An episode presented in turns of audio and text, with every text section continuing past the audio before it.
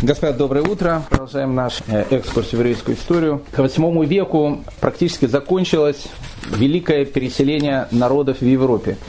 То есть, скажем так, кто хотел определиться с местом жительства, к началу восьмого века, в принципе, определился. Если в первые века новой эры любимый вопрос среди варварских племен был, я не знаю, о чем вы говорите, но ехать нужно – то и они все ехали в Европу, то к восьмому веку, в принципе, опять же, не в Европу, в Западную Европу, там, где была Римская империя, то к восьмому веку, в принципе, уже каждый выбрал свою нишу, в которой он жил, и, соответственно, от этих э, переселенцев будут потом э, образованы новые государства. Франки э, вышли из германских лесов, сделали балаган в Римской империи и осели на территории Галлии, и потом эта территория будет называться в честь них Франция. Готы разделились на множество разных э, подчастей. Изготы, весготы. Поселились кто угодно. Готы даже были на территории Крыма. А вот э, Вестготы, они перешли на Пиренейский полуостров, образовались там, и они говорили, и, в общем, в принципе, будут составлять костяк новой нации, которая будет сейчас называться испанцы. Были еще различные варварские племена, которые э, куда-то приходили, где-то они оседали. Англосаксы, к примеру. И англы и саксы, они тоже вышли с германских лесов, только увидев к началу 7 веку о том, что уже, в принципе, все ниши заняты, обратили свой взор на далекий далекий остров, на котором жило племя бритов, и решили, в общем, бедных бритов э, завоевать. И вот англосаксы переплывают современный э, пролив Ла-Манш, переходят на территорию современной Британии, завоевывают ее, завоевывают ее у бритов, и теперь и у англосаксов тоже есть как бы своя ниша проживания. Каждый нашел какое-то место своей жизни.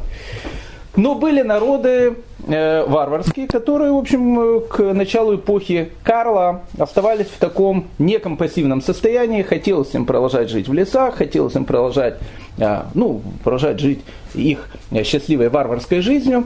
Но э, Карл Великий, который сам был потомком варваров, Э, ну, варваром уже очень таким а, э, цивилизованным. Э, он уже не говорил на, на германских языках, он уже говорил на испорченной латыни. Франки в Галлии, они приняли латынь, не то, что она была испорченная, просто латынь, она со временем начала изменяться, точно так же, как русский язык изменяется. Если вы возьмете, почитаете, допустим, какие-то произведения того же самого времен, того же самого Ивана Грозного, мало что там поймете. А если начнете еще читать там слово о полку Игореве, скажем так, в оригинале, без перевода, то практически ничего не поймете. Какие-то общие корни будете слышать, язык не поймете. Точно так же и латынь. Латынь тоже менялась. И поэтому французский язык, точно так же, как итальянский, испанский, они это, это латынь, которая со временем превратилась вот в эти языки. Поэтому во времена Карла Великого, конечно, французский язык, на котором он говорил, намного был ближе к современной латыни, чем современный французский, но это уже было тоже протофранцузский язык, некая такая испорченная латынь. Как бы там ни было, Карл Великий был уже таким цивилизованным монархом, в скобочках, ну, в относительно. И разговаривал уже на э, романском языке, на латыни, а его братья, которые, которые продолжали жить в Германии, они до сих пор оставались варварами, до сих пор говорили на германских языках, в общем, до сих пор жили в лесах. И Карла Великого это дело очень и очень э, волновало. И поэтому одна из идей, которая была у Карла Великого, дать цивилизацию его братьям, которые еще не вышли из германских лесов. Прозябают. Прозябают, да. А, а одна из, одна из таких э, товарищей, которые продолжали жить в германских лесов, это были саксы. Некоторые саксы были поумнее, они смотались э, в Британию вместе с англами. Англо-саксы, это, в общем, как бы они вместе уже давно делали свою цивилизацию на Британских островах. А сами саксы, ну другие саксы, они стали жить, в общем, в лесах. Поэтому э, у Карла Великого была некая такая большая идея привести германские народы к полной цивилизации, сделать некий такой один большой, э, одно большое такое германское государство. И Карлу Великому, в принципе, это удалось. Мы знаем, что его э, столица, город Ахен, находился на территории современной Германии.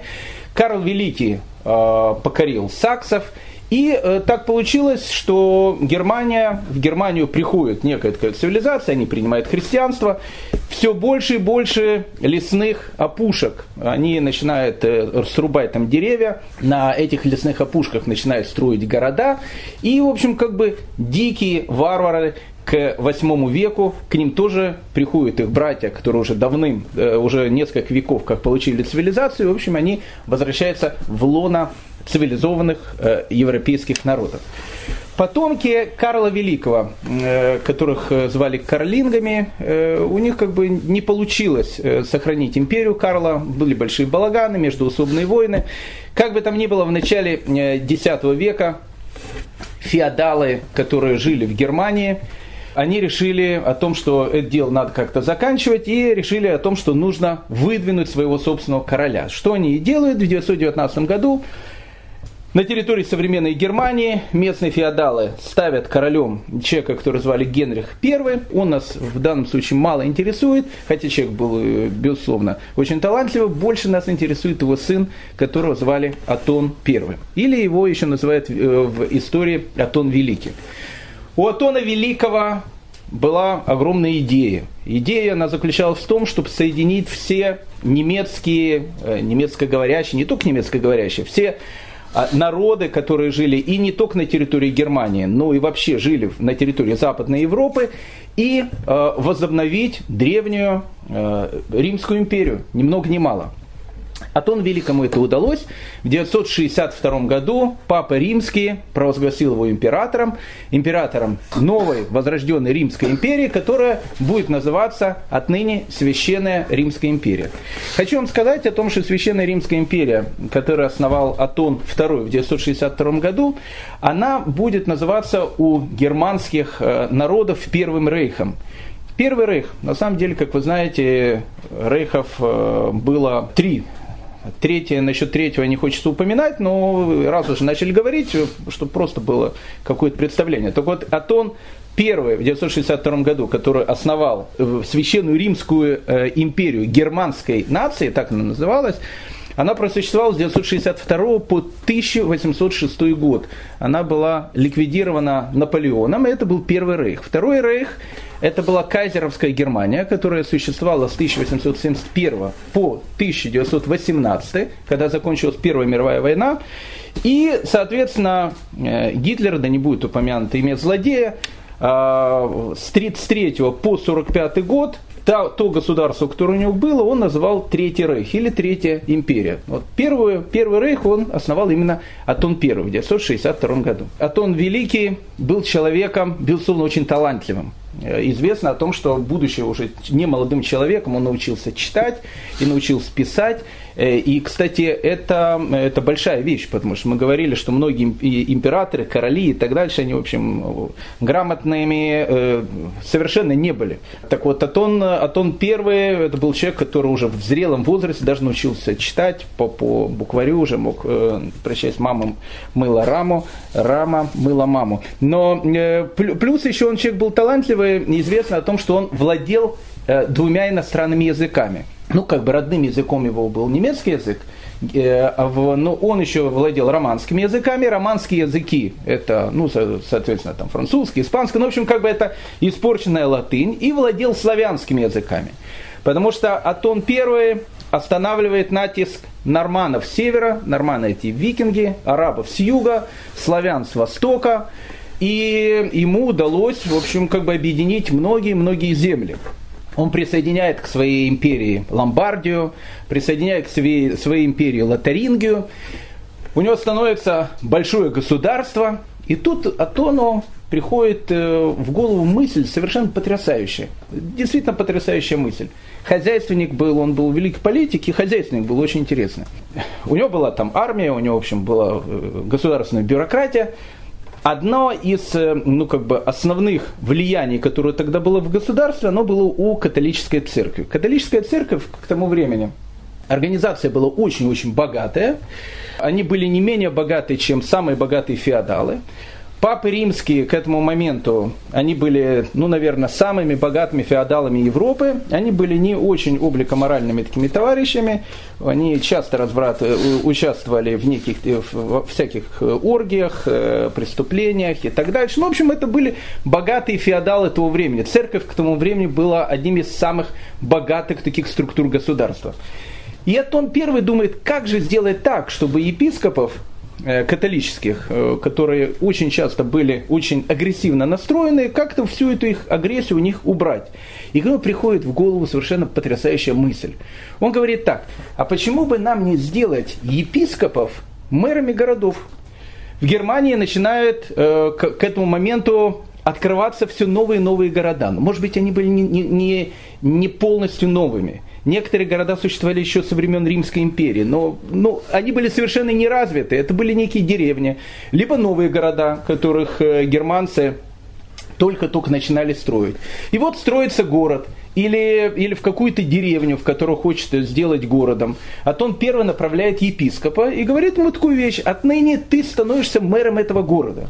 Не епископом, епископом тоже, но и мэром города. Когда епископ становится мэром, у него уже, у него уже приходит некий такой, в общем, политический ум. Он понимает о том, что город надо развивать. В городе должна быть э, какая-то система налогов, система... Ну, в общем, город должен быть городом. И как только епископы получают такую власть, епископы сразу же, в общем, как бы начинают думать более глобально о том, что города надо развивать. А в те в самые времена, о которых мы сейчас говорим, конец 9 начало 10 века, в те самые времена существовало четкое мнение у всех. Если ты хочешь сделать так, чтобы твой бизнес был супер-пупер, если ты хочешь о том, чтобы у тебя все было нормально, в те времена нужен был только один единственный компонент. И, и он гарантирует тебе полный успех твоего мероприятия – нужно в город пригласить евреев. Если евреи приезжают в город, и евреи начинают жить в городе, евреи поднимают экономику города до огромных масштабов, и тогда у тебя будет полная лепота, ты можешь, в общем, нормально и спокойно э, себе жить. Почему у евреев было такое э, умение, мы поговорим еще чуть позже.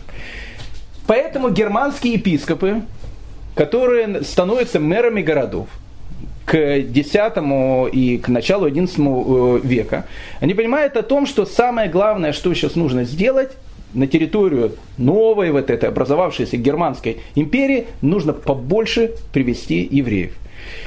Где живут евреи? Они в основном живут на территории Франции, на территории Италии.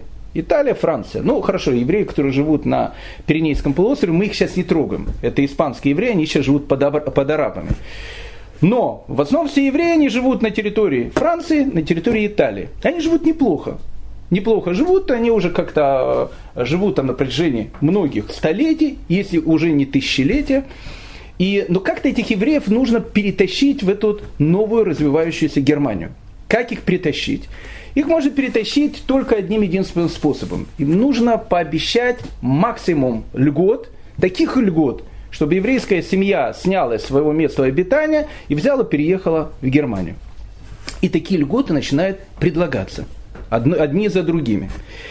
И поэтому в течение нескольких столетий, в любой день лета, ну кроме шаббатов и праздников, можно было наблюдать как еврейские э, группы на больших караванах, э, сопровождаемые фургонами, в которых находится огромное количество каких-то пожитков, двигаются с Франции и Италии на территорию бассейна Рейна, на территорию Германии. Путь был известный. Этот путь, который проложил еще известный слон Карла Великого Абу Аббас, еврей Исхак, через э, перевал Сен-Гартьерт и проход Бернар и дальше к бассейну Рейна. По этой дороге огромное количество евреев с Франции и Италии начинает ехать на территорию, развивающуюся в Германии, в, в поисках лучшей жизни.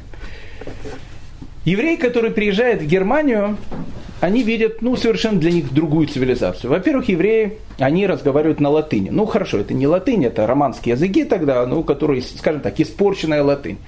Люди, которые находятся там, разговаривают, э, э, разговаривают на диком для них немецком языке. Э, многие, кстати, латинские слова, которые использовали евреи, евреи туда приезжают как, э, ну, в общем, как люди, которые приехали из цивилизованного города, к примеру, там из Москвы приехали, допустим, э, в такую столицу э, мира, как, допустим, город Житомир. И вот они туда приезжают, то есть, ну, как бы отношение, отношение такое, что человек приехал в какую-то провинцию. Хотя Житомир, э, конечно, сейчас уже, может, и не такая уж и провинция.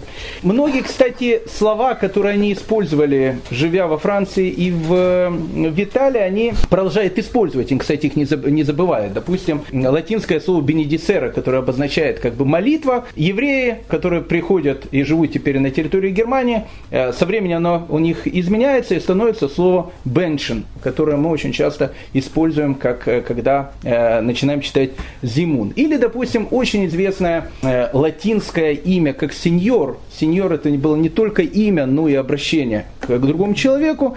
В германских языках трансформируется и приобретает знакомое для нас имя «шнеур». Или «дженталь». «Дженталь» было очень известное латинское имя, оно переходит в видышевское имя Йентел.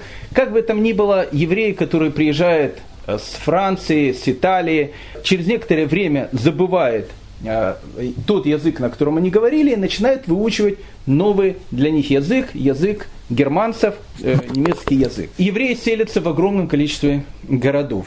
Это были города, может быть, не совсем новые. Как я сказал, большая часть этих городов существовала еще со времен Рима. Там находились какие-то гарнизоны, но именно в это время, во, во времена Атона I, эти города, они превращаются из маленьких населенных пунктов действительно в большие города. Евреи селятся в таких городах, как Кёльн, Франкфурт. Кстати, вот интересно, Франкфурт – Э, он происходит от имени двух слов. Франкфурт от слова «франк», сразу видно о том, что там жили предки франков, и фурт. Фурт это брод, то есть франковский брод, получается Франкфурт.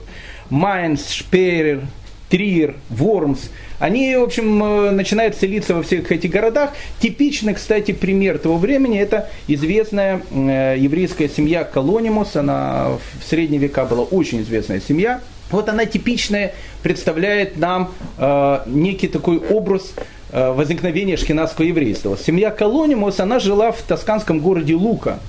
Э, жила очень хорошо, это была очень старая семья. И вот э, Карл Лысый, который был внуком Карла Великого, берет часть этой семьи и просит, чтобы она переехала в Майнц, которую, которую тогда при Карле начинает развиваться. И вот какая-то большая часть семьи Колонимус, она приезжает в Майнц, и на протяжении нескольких столетий, на протяжении практически четырех столетий, семья Колонимус, она даст огромное-огромное количество ашкенадских раввинов, которые уже будут жить на территории Германии.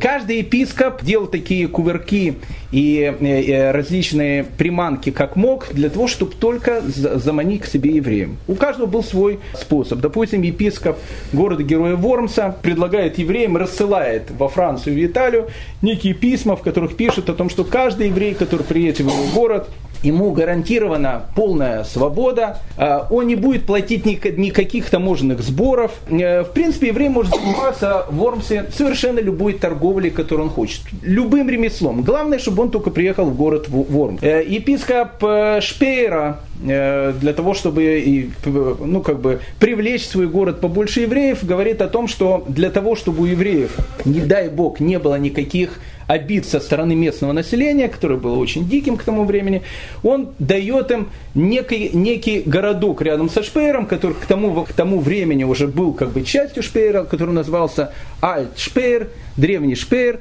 чтобы этот городок был исключительно еврейский. И в этом городке евреи могут делать все, что угодно. Целый даже городок дается евреям, только, что, только чтобы евреи они э, приезжали в э, германские земли. Возникает вопрос, что было у евреев такого, что э, епископы, германские епископы, и не только германские епископы, вообще люди Средневековья видели в евреях, что это гарантировало успех, гарантировало процветание, гарантировало рассвет города, а, рассвет культуры и так дальше. Что у евреев было такое, что отличало их от всех остальных? Почему там, э, допустим, других не приглашали? допустим, там Укров или другие э, древние великие народы. Почему именно евреев? Почему именно евреев приглашали? Э, для этого э, существовало несколько причин. Первая причина, она заключалась в том, что евреи, у них, они помнили технику ведения римских дел. Римская империя пала, а евреи, которые от Римской империи имели столько цорцев, имели столько различных проблем, получается, остаются единственными людьми, которые помнят Римскую империю, не просто Римскую империю, помнят о том, как Римская империя работала.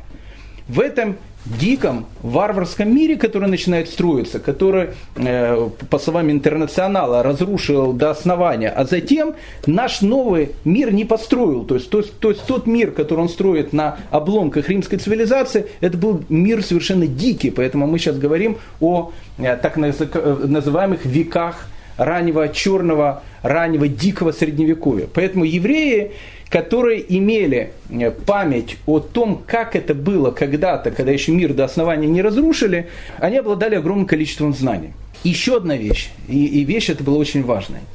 У евреев был очень, у евреев Западной Европы имеется в виду, был очень тесный контакт с евреями, которые жили в арабском халифате. А арабы к тому времени, тогда было не все как, как сейчас. Европейцы в, в те времена были совершенно дикими, арабы в те времена были очень-очень цивилизованными. Допустим, огромное количество наук, медицина, э, вообще огромное количество различных интересных идей, которые существовало в начале Средневековья, оно не существовало в Европе. Оно существовало именно среди арабов, оно существовало в арабском мире. Поэтому э, из-за того, что был тесный контакт с арабским миром, у евреев появлялось не только какие-то бизнес, э, не только какие-то бизнес-контакты, которые могли развивать международную торговлю и так дальше. У евреев Европы появлялось огромное количество знаний, которое не было среди тех народов, э, с которых они жили. Ну, типичный пример. Вот э, тосканский город Лука приезжает еврей из Испании, которого зовут Раби Авраам Ибн. Мы будем потом говорить про Раби Авраам Ибн. Раби Авраам Ибн кстати, был один из двух средневековых раввинов, в честь которого назвали кратер на Луне. Первый был Раби Авраам Ибн второй был Раби Лес, э, Леви бен Гершон. Два кратера на Луне в честь еврейских средневековых раввинов. Мы поговорим об этих людях чуть позже. Вот он приезжает из Испании на территории Италии и начинает читать лекции. И лекции эти слушают евреи. А знания, которые он читает, это те знания, которые он получил в испанской, в арабской Испании. Они э, превосходили намного, намного, во множество раз те знания, которые были у народов Западной Европе. Через некоторое время, к примеру, он живет э, недолго в городе Верона. Вероне в те времена Ромео и Джульетты даже еще не пахло. Э, город был итальянский, полуварварский. И вот э, Раби Авраам Иванезер живет какое-то время в Вероне и пишет там свою замечательную книгу, которая называется «Сефер Амиспар». И тут вот это очень важная вещь, которая, которая, может быть, раскрывает для нас немножко секрет еврейского успеха вот это в начале Средневековья. В книге Сефер Миспар, то есть книга о числах, он впервые э, в Европе э, описывает десятиричную систему в арифметике. Дело в том, что в Европе не знали, что такое десятиричная система. Э, еще больше. Раби Авраам Ибн ну, соответственно, каждой цифре в десятиричной системе, десятиричная система это десятки, сотни, тысячи и так дальше, он каждой цифре дает букву. Ну вот э, один это алиф, два бет, э, три гимел и так дальше, гематрия. Доходит до девяти. Потом Раби Авраам Ибн Эзра в Сефером Испар думает, а как же, а как же назвать, ну там 10 понятно, ют, а как же назвать ноль? Ноль-то тогда тоже был. И Раби Авраам Ибн Эзра предлагает назвать ноль словом галгаль. Галгаль это колесо. И впервые в своей Сефер Миспар ноль, то есть Галгаль колесо, изображает в виде колеса, в виде круглой такой штучки. Потом та, также изображали э, ноль и арабы. Потому что арабские цифры, которые перейдут чуть позже, там тоже ноль будет такой, как мы сейчас видим. Но ученые предполагают о том, что именно Авраам ибн Эзра был первым, который ноль изобразил так, как мы э, ноль э, видим сейчас. Евреи Европы научились от евреев Востока еще одну вещь. Новомодной системе вычислений на бумаге. И вы сейчас поймете, что это такое. В те времена, э, как люди считали, нужно было либо какое-то маниакальное заламывание пальцев, э, либо были какие-то счеты, которые называл собака. Счет в те времена велся очень и очень тяжело. Мы сейчас поймем почему. Введение десятиричной системы в виде сотен, десятков единиц, которые мы сейчас видим, открывал невероятные возможности. Первая возможность, которую он открывал, о том, что цифры можно прибавлять и вычитать в столбик, точно так же, как учат у нас сейчас делают в современной школе. С латинскими буквами, а тогда-то все цифры они записывались с латинскими буквами, это сделать было совершенно невероятно. Ну, к примеру, Возьмем, например, некий э, математический пример, который должен был решить европеец в X веке. 48 плюс 51. Как это сделать? Ну, 48 латинскими буквами состоит из шести букв. Это буква X, L, V и три буквы I. Ну, такие три, три этих вот палочки. 51 состоит всего лишь из двух букв. Это L и I. Результат, который у них выходит, 99, состоит из четырех букв. Это X, э, C, I и X. Как вы понимаете, таким способом 51 плюс 48 столбик прибавить невозможно. То есть ну, не работают все эти вещи. Но ведь это легкое исчисление. А если речь касается каких-то глобальных каких-то цифр, как сделать так, чтобы быстро и практично можно было решать какие-то вещи, связанные с той же самой бухгалтерией. И евреи, они очень-очень осваивают этот способ – это открывает для евреев совершенно новые финансовые возможности. Интересно, когда евреи в Европе э, вовсю пользовались новым методом подсчета, в Западной Европе католическая церковь с этим методом подсчета боролась как, с дьявольским, считала его совершенно языческим.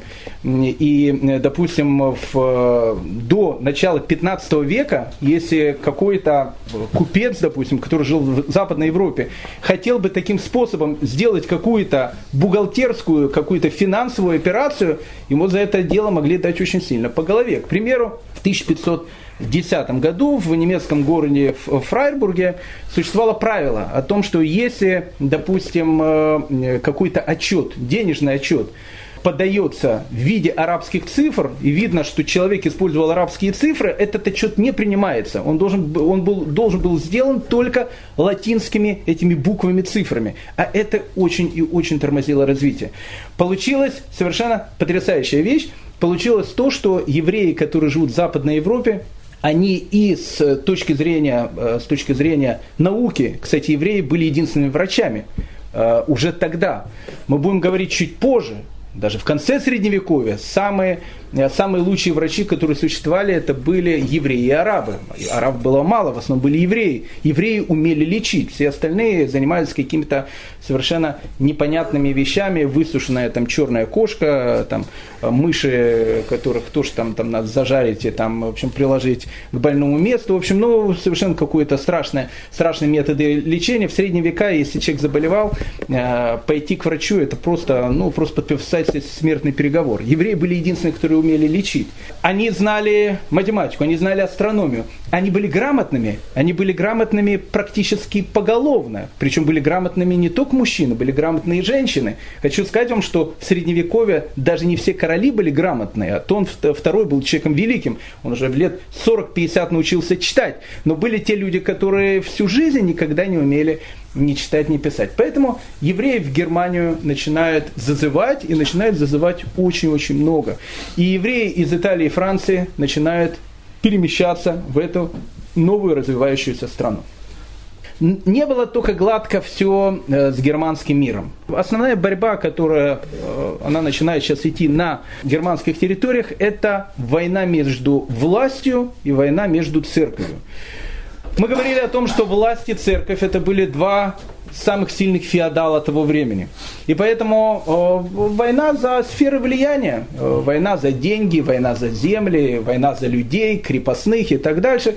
Поэтому иногда эти войны шли гладко, иногда эти войны переходили в некий конфликт. И, допустим, в 1076 году папа Григорий VII э, решил отлучить своего финансового э, конкурента императора Генриха IV После чего Генрих IV решил отлучить от папства своего значит, финансового конкурента, папы римского э, Григория VII. И назначает другого папу, которого называют антипапа. К XI веку католическая церковь понимает, что дальше это продолжаться не может. Почему? Потому что народ, который вокруг, народ совершенно дикий, темный, и народ, который начинает, э, в общем, э, посматривать на католическую церковь не с любовью, а наоборот, как на своего одного из самых главных угнетателей. И католическая церковь понимает о том, что либо ее надо сейчас реформировать, либо все закончится очень и очень э, печально. Для людей начала XI века Земля была плоской, Солнце и Луна были фонарями, а Царь Небесный был таким же вспыльчивым нервным человеком, как местный феодал. Поэтому э, церковь представляла о том, что если хочешь представить, как выглядит Всевышний, посмотри на своего феодала, который находится рядом, своего сеньора. А на сеньора, который рядом находится, лучше было не смотреть, потому что вспыльчивость тогда заканчивалась разрублением человека на маленькие кусочки и, и, и так дальше. Поэтому мир, в котором тогда находилась католическая церковь, он должен был начать изменяться, потому что э, если бы не было этих изменений, то все могло бы очень-очень плохо закончиться.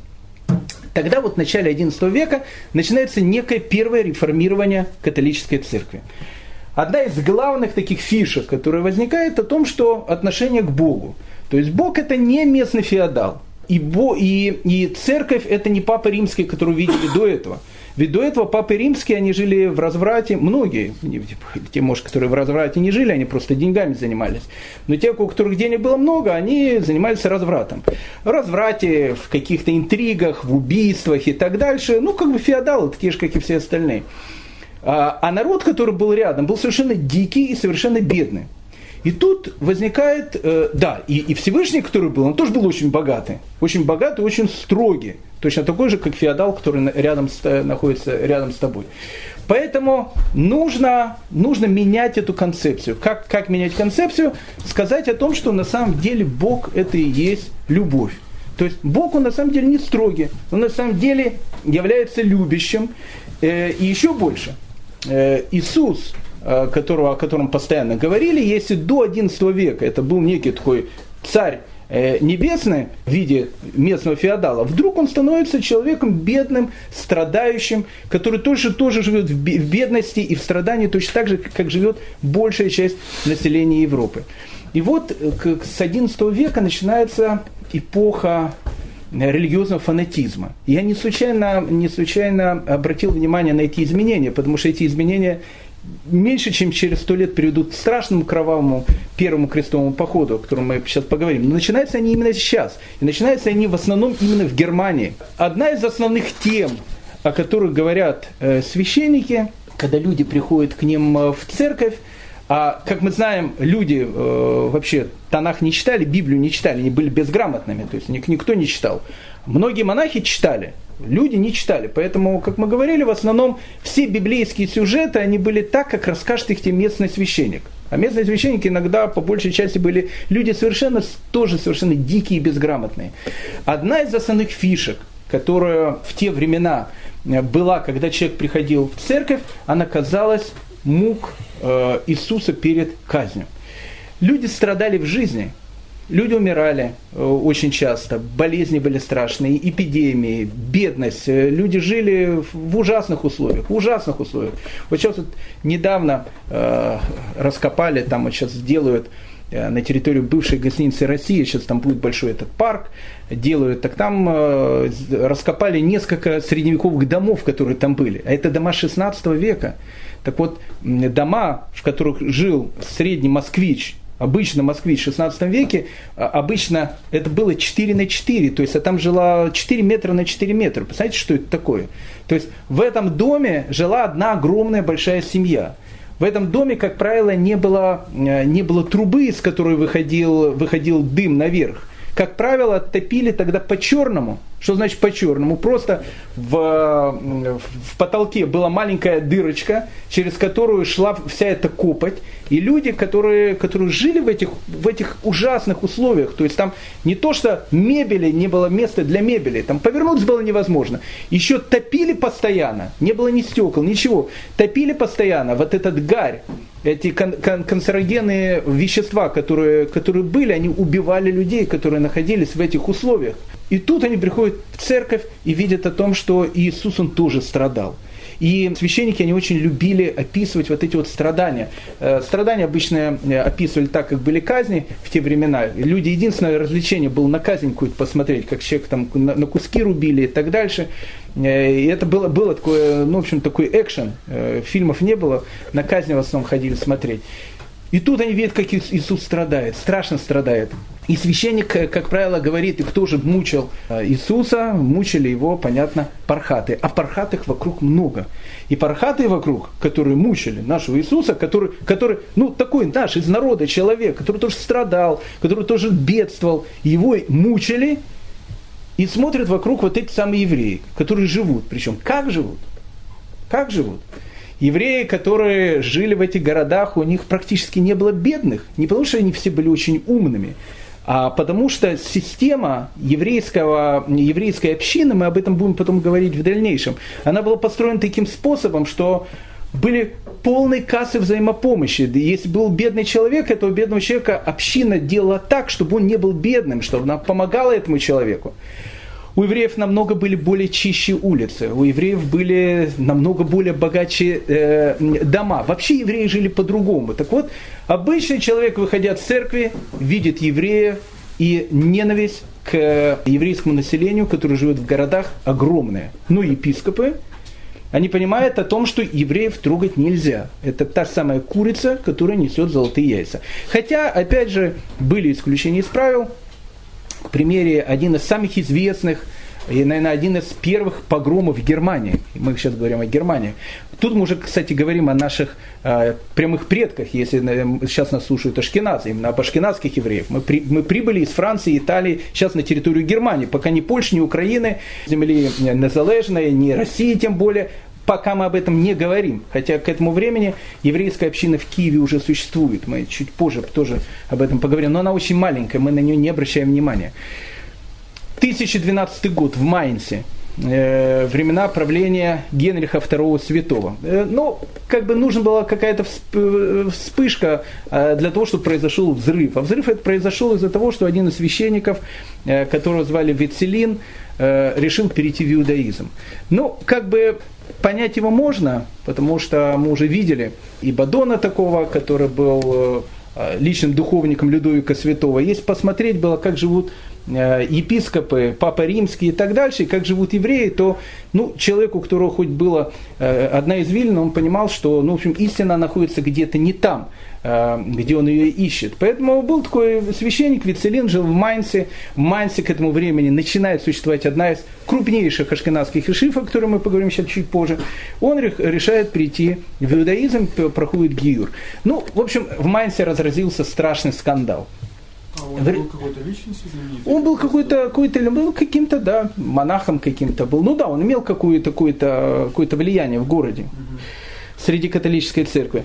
И, и вот э, разразился в 2012 году в Майнце огромнейший скандал. В результате этого скандала получилось так, что еврейскую общину Майнца решили изгнать из города. Из-за того, что вот она вот делает такие вещи. Плюс еще сама чернь, которая находилась в Майнце, которая наслушалась о страданиях Господних и видела вот этих самых э, евреев, которые приносили эти страдания, плюс еще общая ситуация, она э, заключалась в том, что евреев с Майнца выгнали. Но не, выгнали не всех. Какую-то часть взяли, представили к ихнему горлу э, нож и сказали, либо, либо они крестятся, либо их убивают. Хотя была и часть людей, которых крестили просто насильно. Хватали за руки, за ноги, начинали кропить Э, э, священной так называемой водой и говорили, с этого момента вы становитесь добрыми христианами. Кстати, один из таких э, людей, которых так окропили, был сын Раби Гершема, о котором мы поговорим, Раби Гершем Мюра Аллах, один из первых самых великих ашкенадских раввинов, тот самый, который и запрещает, и запрещает полигамию у евреев, у ашкенадских евреев, и говорит, с этого момента никакой полигамии не идет речь, и речь идет только об одной жене, мы об этом поговорим чуть позже. Так вот его сына, вот его сына, его насильно тоже крестили. И когда э, это все безобразие, оно продолжалось один год, с одной стороны, евреев выгнали, те евреи, которые остались в Майнце, они продолжают там жить. Через год епископ видит о том, что экономика Майнца, она летит в тартарары. То есть, ну, город был процветающим, вдруг через год он превращается, э, ну, превращается в то, что сейчас э, во многих городах э, Великой Незалежной происходит. Ну, в общем, происходит полный хаос. И поэтому, поэтому что делает епископ Майнца? Личный епископ Майнца через год приходит к евреям, которых изгнали, и просит Э, уважаемые евреи, давайте все забудем, возвращайтесь только в город. Мы будем видеть это очень часто. Евреев, с одной стороны, будет выгонять, а очень часто выгоняют, когда евреям очень много должны. Выгоняют, э, сжигают всякие эти кредитные э, бумажки, но не могут долго без евреев. Через какое-то время евреев обратно приглашают в город. Почему? Потому что экономика города начинает рушиться. Но страдания, которые были, они как бы остались.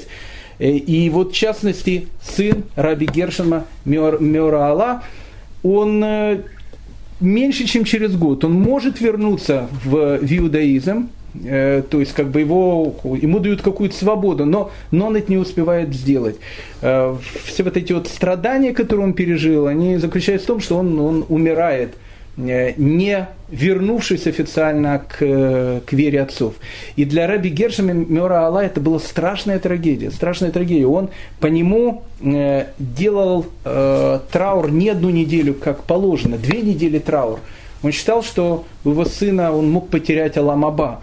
И поэтому э, его этот траур двухнедельный был для того, чтобы как бы помочь душе, душе его ребенка, который, который не успел вернуться обратно, которого окрестили и который через некоторое время умирает. Раби Гершем Йора Алла, он был не только великим э, учителем, не только великим раввином и законодателем, он был человеком, который написал огромное количество различных, э, различных молитв, которые называются слихот, и в одном из слихот он описывает эти самые события, события Майнца 2012 года, которого, которого в принципе, его ребенок э, был участником этого. Возводят на нас сложные наветы и отдают нас на разграбление. Одно бедствие нагоняет другое. Каждый следующий день хуже предыдущего. Твоих избранников Божий теснят, теснят враги, требуя, чтобы они заменили тебя богами искусственными, сотворенными. Да коли же буду я взывать из этой тесноты? Ответь мне на просторе, ведь ты всемогущ. Город прекраснейший, город верный, имеется в виду Иерусалим. Ты держишь в опале уже 950 лет. Если мы э, прибавим 70-й год к 950 мы увидим, что эту, э, э, эту стихот Раби Гершем Мера Аллах написал в 1020 году через 8 лет после вот этих страшных событий, которые были в Майнсе. Но э, нужно э, быть объективными и сказать о том, что в принципе 10 и почти что весь 11 век Германии это было исключение из правил, чем правило. Все закончится, конечно в 1096 году, когда начнется первый крестовый поход, о котором мы будем говорить очень-очень подробно в дальнейшем. Тогда все это закончится. Но пока до 1096 года евреев берегли как курицу, которая несет золотые яйца. И вот в 1090 году э, евреи Шпейра и евреи Вормса, они э, обращаются к императору, к императору Генриху IV с тем, чтобы Генрих IV стал гарантом безопасности евреев, которые живут в Германии. И Генрих IV с большим удовольствием становится этим гарантом. Он издает несколько очень важных указов – он говорит, отныне запрещено посягать на еврейское имущество и на, и на любые еврейские личные права. То есть Генрих IV говорит, что любой человек, который посягает на евреев, он посягает на его императорскую власть. И вторая очень важная вещь. Запрет на насильственное крещение. Э, еще больше. Генрих IV э, пишет такой указ, то, что просит его, опять же, вот эти еврейские общины, по которому еврей, даже который хочет креститься, его не крестят сразу. Ему дают три дня на обдумывание. То есть для того, чтобы понять, из-за чего это происходит. Либо его насильно пытаются скрестить, либо этот человек хочет по своей воле перейти в христианство. Как вы понимаете, с христианством, которое находилось в таком состоянии, как в начале Средневековья, э, людей было э, очень мало, которые сами хотели переходить в эту компанию. До конца XI века в принципе, то есть до крестовых походов, в принципе, Царфат и Ашкеназ, Царфат это Франция, Ашкеназ это Германия, составляли в культурном отношении единое целое. Там находился один, одно общее, одна общая ветка еврейского народа. Ну, их, может быть, не назвали всех ашкеназами. Ашкеназами будет назвать позже, когда всех евреев изгонят из Франции. Но пока, когда евреев еще из Франции не изгнали, евреи Франции и Германии, евреи Царфата и Ашкеназа в культурном отношении составляли один э, общий еврейский пласт. Э, особняком стоял Прованс. Прованс это Южная Франция. Его никогда не называли, кстати, Царфатом, тем более Ашкеназом, его всегда называли Провансом, это была как бы третья такая вещь. В Провансе находится город и провинция Нарбона, мы говорили об этом. А Нарбона, оно изначально, еще при Вестготах, потом при Франках, это был некий город, о котором мы говорили, это был некий Гонконг. Он находился всегда э, не в Китае. Это был ну, совершенно другой город, совершенно с, другой, э, э, совершенно с другими какими-то культурными традициями. Нарбона, она всегда больше тянулась к арабской Испании, хотя город был совершенно христианский. И евреи, которые там жили, они жили намного более э, свободно, и у них была намного более, ну, скажем так, гарантированная, безопасная и, и богатая жизнь. В Нарбоне э, к этому моменту существует очень э, крупная ишива, э, там э, живут очень многие великие раввины, очень известная была такая фамилия раввинов э, Даршанов, опять же, фамилии не было. Там, э, один из основоположников ее это был Раф Маше Адаршан. Даршан, то есть тот, который говорит проповеди. Поэтому ну, у его сына и внука их тоже назвали Даршанами. Так вот, Раб Маше Даршан, он, э, его очень часто цитирует Раши. Раф Минахем бен Хельба, который тоже живет в Нарбоне, был один из первых э, людей, который начал использовать французский перевод при, э, при трактовке э, того же самого Пятикнижия, при трактовке Торы. Чуть позже, чуть позже, буквально через 30, 40, 50 лет, когда Раша будет писать свой великий комментарий на Тору, мы это увидим у Раши также. Раши, когда описывает какое-то слово, для того, чтобы было понятно это слово, он его пишет на французском языке. Как оно произносится на французском языке, и не случайно, потому что Раши в те времена живет в, э, живет в Провансе. Это не совсем французский, это романский, это, скажем так, протофранцузский язык. Э, Раша не живет в Германии, поэтому, поэтому в Провансе в те времена очень э, евреи, которые жили, они говорили на французском, на древнефранцузском языке.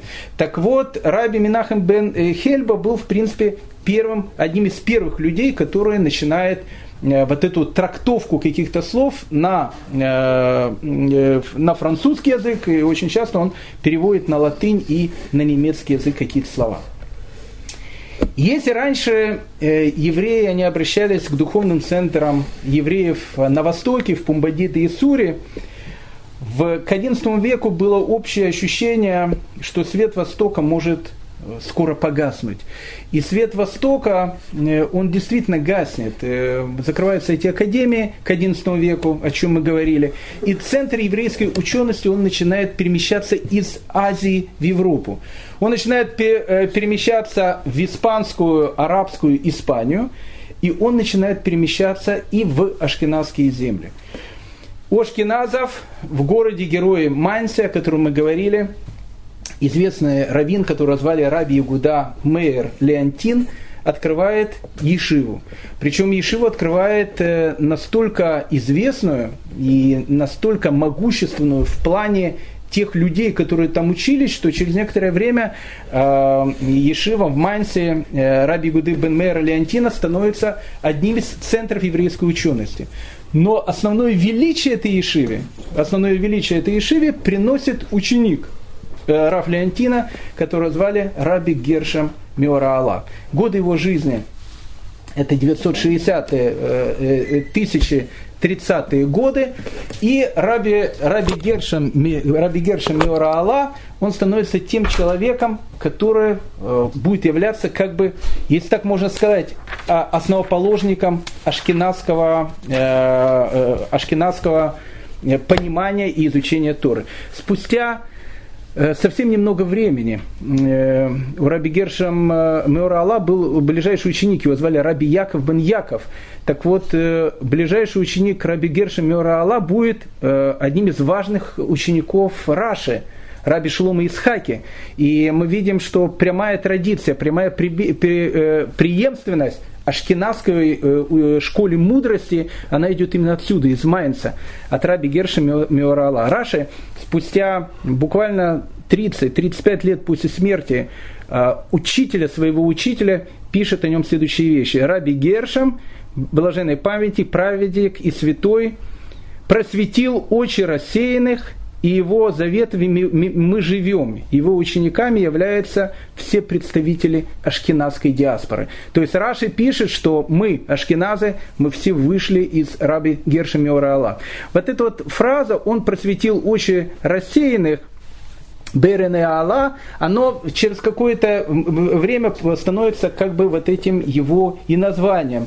Меора Алла, светоч рассеяния. Раби Гершем Мера Алла, светоч диаспоры. Раби Гершам, о нем известно очень мало, но то, что известно, это вещи, э, которые очень-очень повлияли на дальнейшее э, развитие ашкенадских евреев. Родился он в 960 году в Меце, э, во Франции, это в столице Лотарингии. Известно о том, что он потерял свою первую жену, женится на вдове, которая зовут Бона, его жена, она была из э, города Майнца, и поэтому Раби Гершем Меорала переезжает в Майнц, где становится потом э, учеником Раби Леонтина и учится в этой самой известной майнской ешиве. Мы говорили, что ко временам Раби Герша Меора его ешива в Майнце, она становится настолько влиятельной, что ее можно сравнить с академиями в Вавилоне, Суры и Пумбадита. Огромное количество евреев со всех стран мира. Они э, едут в Майнц, ну, мы будем говорить с христианской части мира, Европы. Они едут в Майнц для того, чтобы учиться в этой великой Ишиве у этого великого человека. Раби Гершем Меора он был не только великий э, талмудист и ученый, и э, огромнейший раввин, э, вошли в историю его известный таканот, его постановления, по которым ашкенадские евреи живут до сих пор и которые до сих пор продолжают очень-очень влиять на нашу жизнь. Ну, наверное, одна из самых главных вещей – которая была у Раби Герши Мера Алла, он запрещает полигамию, он запрещает ашкенадским евреям э, многоженство. Ну, надо сказать, положа руку на сердце, что у евреев многоженство, когда его еще и даже не запрещали, его никогда и не существовало. Ну, к примеру, мы не знаем ни одного э, мудреца Талмуда, у которого было бы там больше одной жены. Э, герои Танаха, герои Танаха, даже, даже герои Танаха, мы видим о том, что как бы, там, у них были несколько жен, но это было А, до дарования Торы, и Б, из-за каких-то ситуаций, которые происходили. Авраам, он очень любил свою жену Сару, он не собирался брать э, наложницу Агарь, он ее берет только потому, что у нее нет детей. Э, у Исхака одна жена Ривка. У Якова Яков собирался, не собирался иметь тоже двух жен. Мы знаем, он собирался жениться только на Рахеле. Так получилось, что его Лаван женил на Лей, поэтому Рахель он берет как вторую жену.